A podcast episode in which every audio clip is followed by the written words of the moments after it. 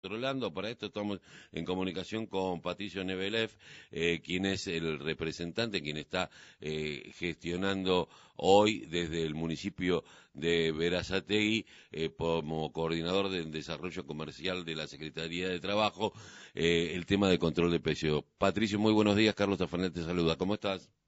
¿Qué tal? Buen día, Carlos. ¿Cómo están? Espero que muy bien. Sí, dentro de lo posible estamos bien. Eh, eh, ¿Cómo están llevando adelante esta tarea? El otro día le preguntaba en la conferencia de prensa al doctor Musi sobre esto. Ustedes tienen una ventaja, que no tienen hipermercados, entonces es mucho más fácil el control y tienen una relación comercial con, eh, valga la redundancia, con el comerciante, eh, distinta a lo mejor a otros distritos. Exacto, sí, Carlos, nosotros como, como bien decías vos, bueno, con el afán de, proteger el mercado interno, el, comerciante histórico acá del partido y las nuevas generaciones comerciales, digo, eh, sigue vigente la, ordenanza que prohíbe las grandes cadenas, pero no podemos ser ajenos a, esta cuestión que mencionabas de eh, el contexto que, atraviesa el mundo, el país, sí es una, cuestión eh, más generalizada y, global a la que no podemos ser ajena y digo, requiere la empatía social de bueno, en este caso nos tenemos que poner este, en la postura de cuidar eh, más bien el bolsillo de, los vecinos y acompañar, bueno, las medidas nacionales desde ese lugar, ¿cierto? Ustedes, eh, ustedes estaban teniendo en la pandemia, que te acordás que se habían disparado algunos precios, en algún momento se vienen disparando desde todo desde hace bastante, pero venían con algunos controles hasta con algunas clausuras. Eh, o con algunas multas en este sentido. Eh, ¿cómo, eh, eh, ¿Entendió el comerciante verazateguense que no debe especular? Exacto, sí. Mientras lo decía, digo, se me venía esto a la cabeza de, como, como bien mencionaba, ¿no?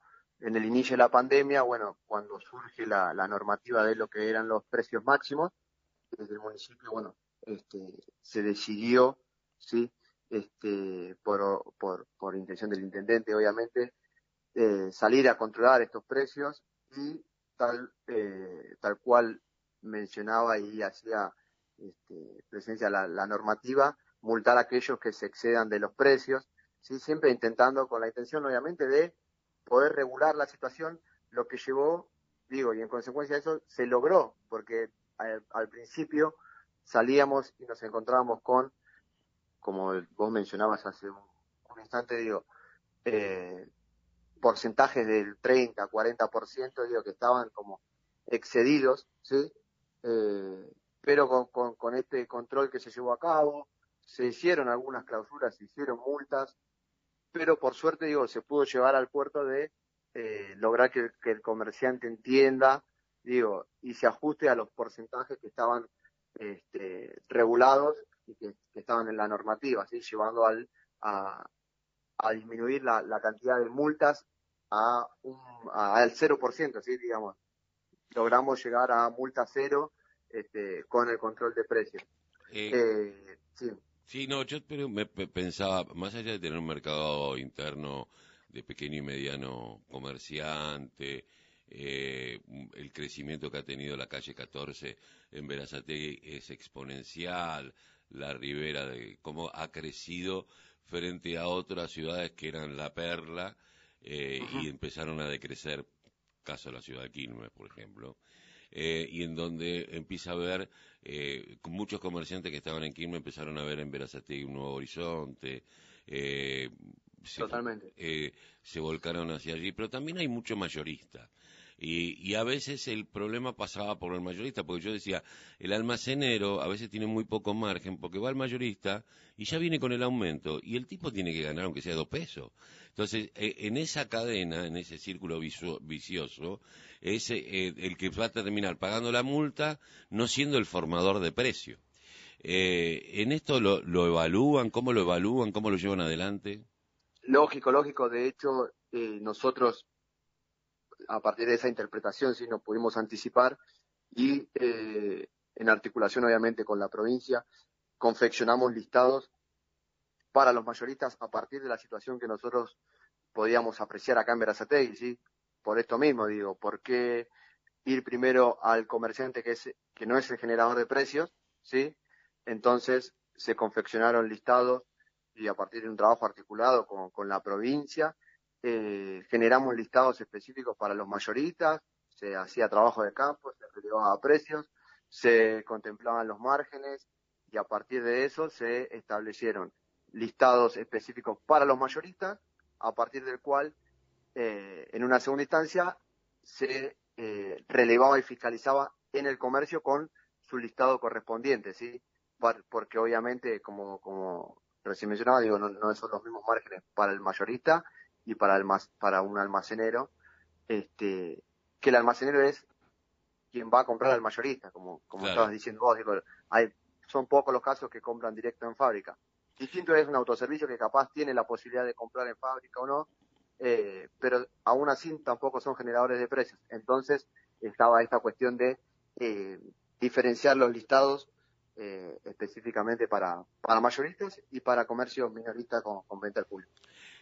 ¿Cuánta incidencia tuvo en la posibilidad de organizar y en prolijar esta situación la cédula verazateguense y el compre verazategui?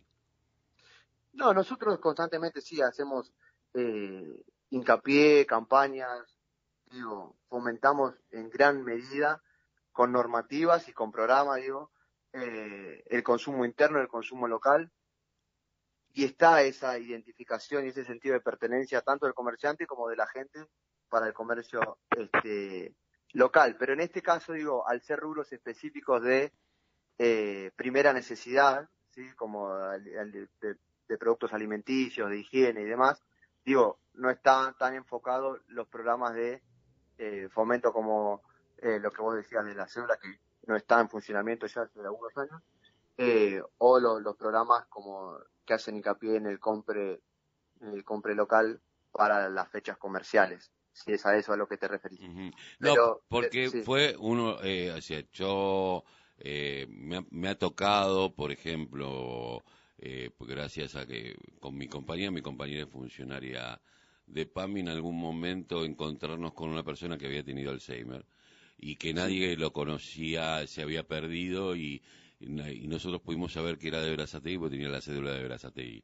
Lo cual que importante era porque se pudo resolver un caso en dos minutos, pero también eh, eh, ustedes fueron los, uno de los impulsores del compre local y a lo mejor en eso, más allá de las fechas, eh, lo importante que es tener una dinámica interna en esto, ¿no? Yo lo, escuchaba al doctor, me acuerdo el 10 de diciembre cuando asumió de hablar del Verazategui 2050, de darle valor agregado a un montón de producción que se está dando en el pato y en algunos lugares frutícolas de, de, de, de y que esto se empiece a dar eh, construyendo los caminos, construyendo calles para que puedan entrar y salir los camiones y todo lo que se va dinamizando. Digo, eh, esto también eh, lleva adelante la posibilidad de decir, bueno, no nos zarpemos en esto, no aumentemos por aumentar porque vivimos dentro de una comunidad.